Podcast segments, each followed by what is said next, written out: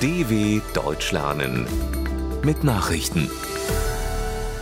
Mittwoch, 7. September 2022, 9 Uhr in Deutschland. Washington Post. Atomwaffeninfos in Trumps Villa.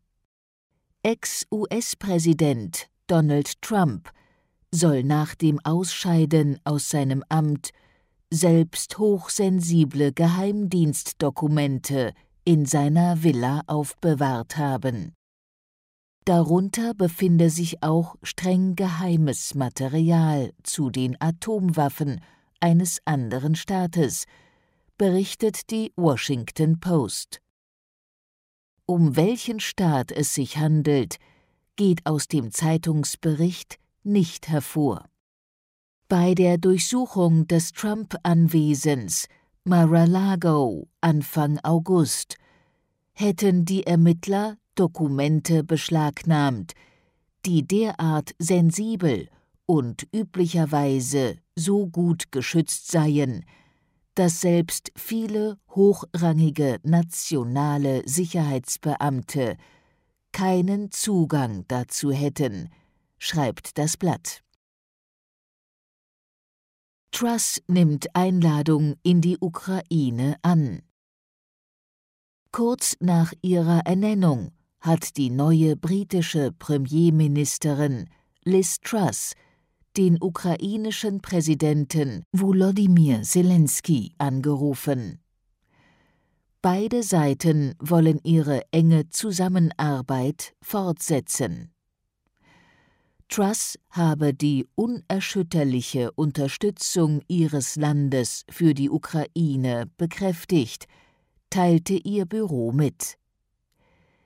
Sie habe betont, wie wichtig es sei, dass das Vereinigte Königreich und seine Verbündeten weiterhin an Energieunabhängigkeit arbeiteten.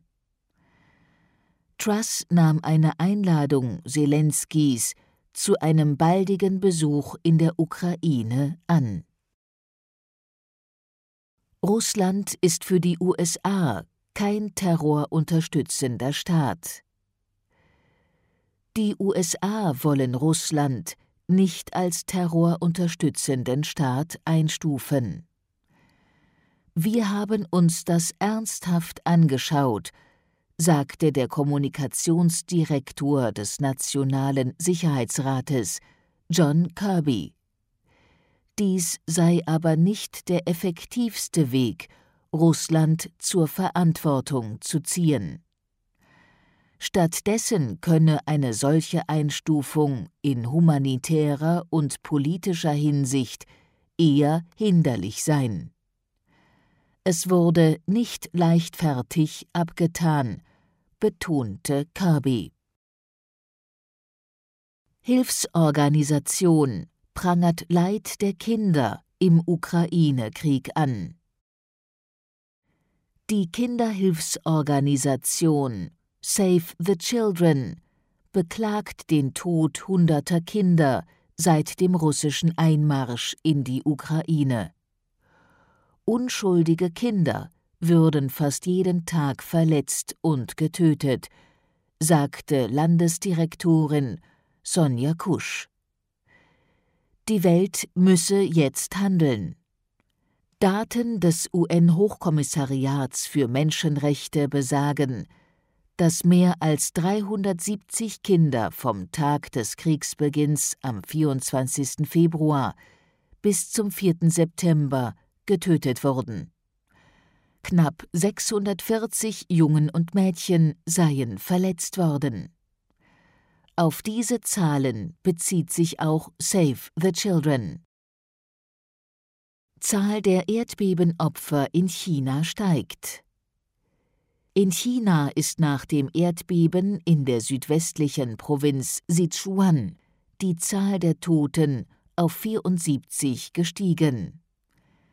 Mehr als 250 Menschen wurden verletzt, wie Staatsmedien am Mittwoch berichteten. 26 Menschen gelten zwei Tage nach dem Beben noch immer als vermisst. Die groß angelegte Such- und Bergungsaktion mit Tausenden von Helfern dauert an. Auch das Militär wurde mobilisiert.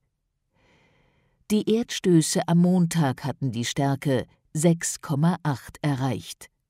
Tausende Häuser wurden zerstört oder beschädigt, Straßen von Erdrutschen blockiert. Auch die Strom- und Wasserversorgung sowie Kommunikationsverbindungen wurden zum Teil unterbrochen. Fußball Champions League Pflichtsieg für Dortmund, Blamage für Leipzig. Die Fußball-Bundesligisten Borussia Dortmund und RB Leipzig sind höchst unterschiedlich in die prestigeträchtige Champions League gestartet. Vizemeister Dortmund ließ dem FC Kopenhagen beim 3:0 Erfolg keine Chance. Auf der Tribüne beklatschte BVB-Neuzugang Sébastien Aller bei seinem ersten Besuch im Stadion seit seiner Tumoroperation den Erfolg seines Teams.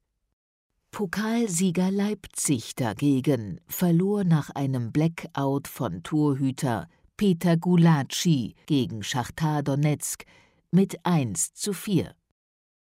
Damit vergrößert sich der Druck auf Trainer Domenico Tedesco vor dem Heimspiel gegen den BVB am Samstag. Die Ukrainer widmeten ihren Fußballerfolg auch den Soldaten an der Front. Soweit die Meldungen vom Mittwoch, den 7.9.2022. dw.com/langsame Nachrichten